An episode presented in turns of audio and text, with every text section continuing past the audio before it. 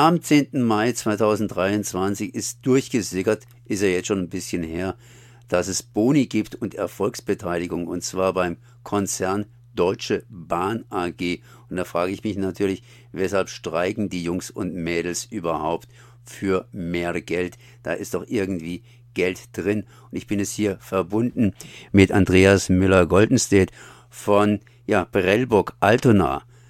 Also erstmal herzlich gegrüßt. Ja, danke schön. Vielen Dank für die Anfrage. Ja, Prellbock Altona ist Mitglied von Bürgerbahn Denkfabrik für eine starke Schiene und wir haben dazu eher eine Presseerklärung gemeinsam rausgegeben. Jo, aber äh, was habt ihr denn da überhaupt für eine Einstellung dazu? Ich habe es ja vorhin schon mal angedeutet. Hier, da gibt es jede Menge Kohle inzwischen, Erfolgsbeteiligung und die Bahn streikt. Das ist, äh, oder, oder äh, droht zumindest immer wieder mit Streiks.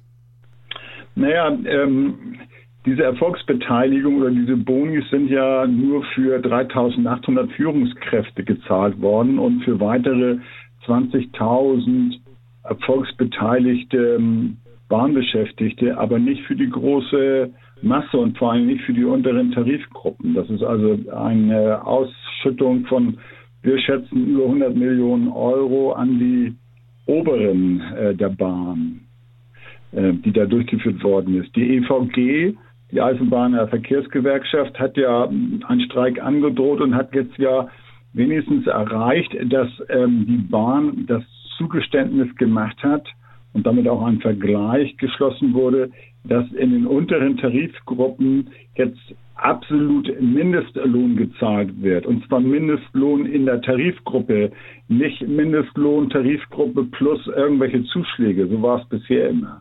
Also Mindestlohn wird jetzt in den unteren Tarifgruppen wohl gezahlt werden. Alle weiteren Tariffragen müssen ja noch bei der Deutschen Bahn und der EVG müssen sich an einen Verhandlungstisch setzen, setzen und verhandeln.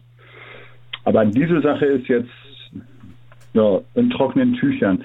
Was natürlich eine schöne Sache ist, dass der Deutsche Bahn, die Deutsche Bahn, die gehört der Bundesrepublik Deutschland und der Bundesregierung noch nicht mal richtig Mindestlohn gezahlt hat. Das ist schon für mich als Gewerkschafter und als Bahnkundiger ähm, ein ziemlich fetter Skandal gewesen. Nun haben wir hier allerdings Boni und Erfolgsbeteiligung. Das heißt, irgendwas scheint bei der Bahn erfolgreich zu laufen, wenn die Führungsschicht entsprechend dafür Kohle kriegt. Ähm, ihr seid ja eher Kritiker der Bahn. Ist da was bei euch schiefgegangen? Denn die Bahn hat ja offensichtlich Erfolge zu verzeichnen. Ja, wir sind, wir sind, wir sind zwar, wir kritisieren die Deutsche Bahn und den Konzern an bestimmten Maßnahmen, aber wir sind eigentlich mögen wir die Bahn und wir wollen vor allen Dingen eine starke Schiene haben äh, und mehr Schiene und mehr Bahnen in Deutschland und vor allen Dingen äh, gemeinwohlorientiert.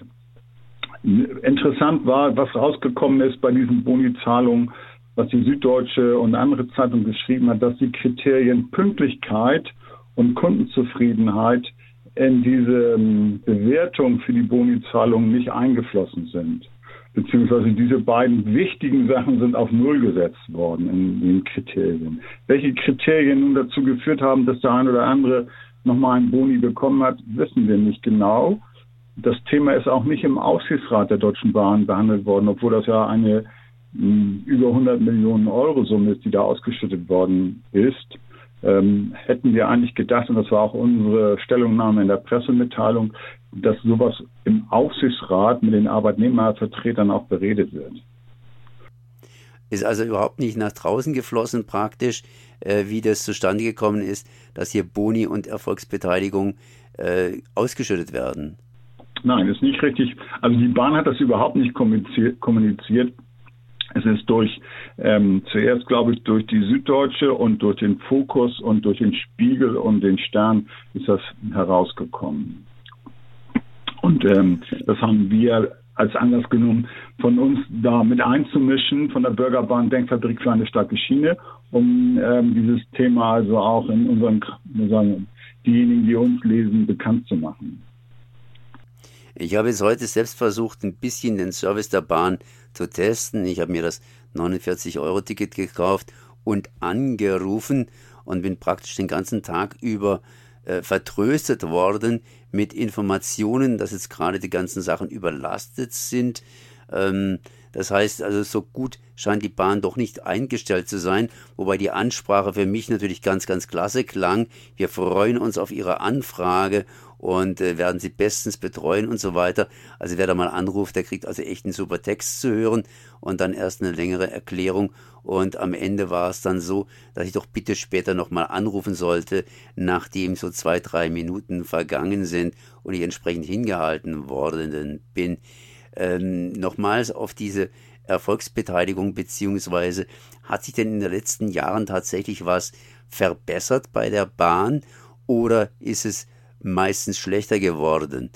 Das heißt, wie sieht es da Ihrer Meinung nach oder eurer Meinung nach aus?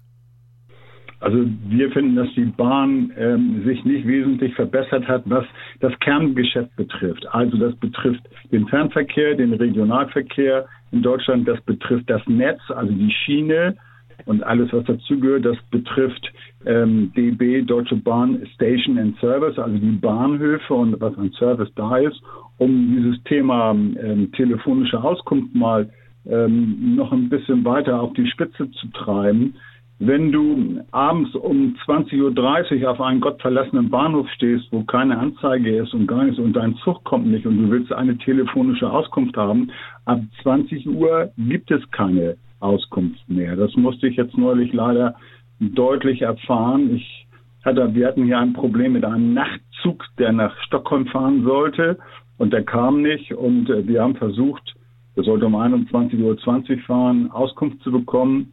Es wurde nichts angezeigt, es wurde nichts durchgesagt. Und dann haben wir versucht, telefonisch eine Auskunft zu bekommen. Das war vergessene Liebesmühe. Also das war nicht toll.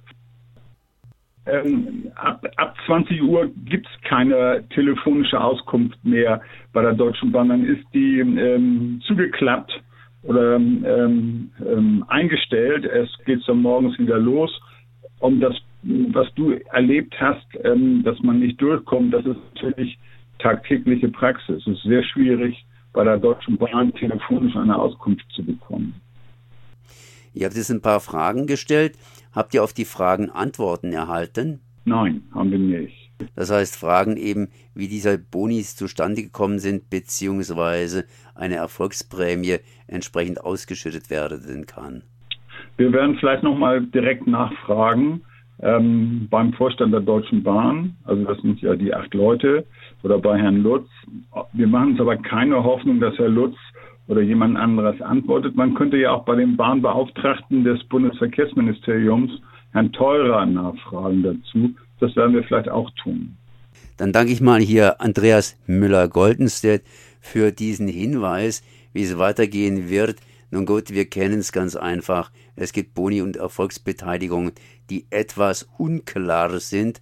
Und ich habe jetzt gerade eben hier gesprochen mit dem Umweltverband beziehungsweise mit dem Vorsitzenden des Umweltverbandes Brellburg Altona. Die kämpfen für einen starken Bahnhof in Altona. Der soll ein bisschen verkleinert werden. Oder kurz gesagt, ist sowas ähnliches wie Stuttgart 21 des Hohen Nordens. Wer die Webseite finden möchte von Bürgerbahn, Denkfabrik für eine starke Schiene, da gebe diese Sachen einfach ein, das heißt Bürgerbahn, Denkfabrik für eine starke Schiene und finde dort natürlich mehr Informationen. Ich danke mal für das Gespräch. Ja, wunderbar. Danke. Ciao. Tschüss.